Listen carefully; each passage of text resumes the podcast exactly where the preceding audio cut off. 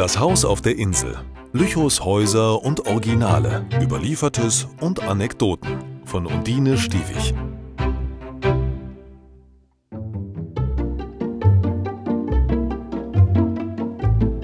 Der erste Zebrastreifen in Lüchow.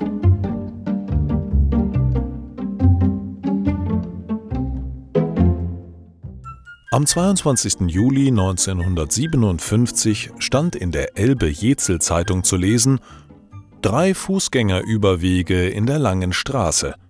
Die sogenannten Zebrastreifen geben den Passanten eine große Sicherheit, da alle Fahrzeuge anhalten sollten, damit der Fußgänger sicher über die Straße kommt. Am Anfang der Woche wurden von der Straßenbauverwaltung für Lüchow drei Zebrastreifen geschaffen.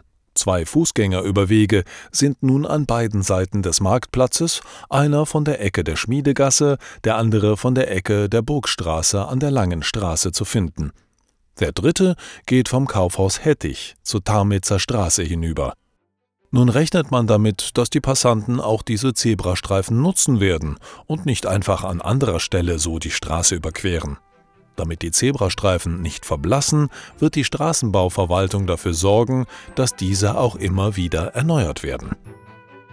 Am 25. Juni 1958 wurden die Zebrastreifen für die nächsten Jahre erneuert. Durch Einlegen von weißen Spezialsteinen sollte die Haltbarkeit unbegrenzt sein. Auch wurden Warnzeichen an den Überwegen aufgestellt, die für die Kraftfahrer eine Mahnung sein sollten, um den Fußgängern ein sicheres Überqueren möglich zu machen.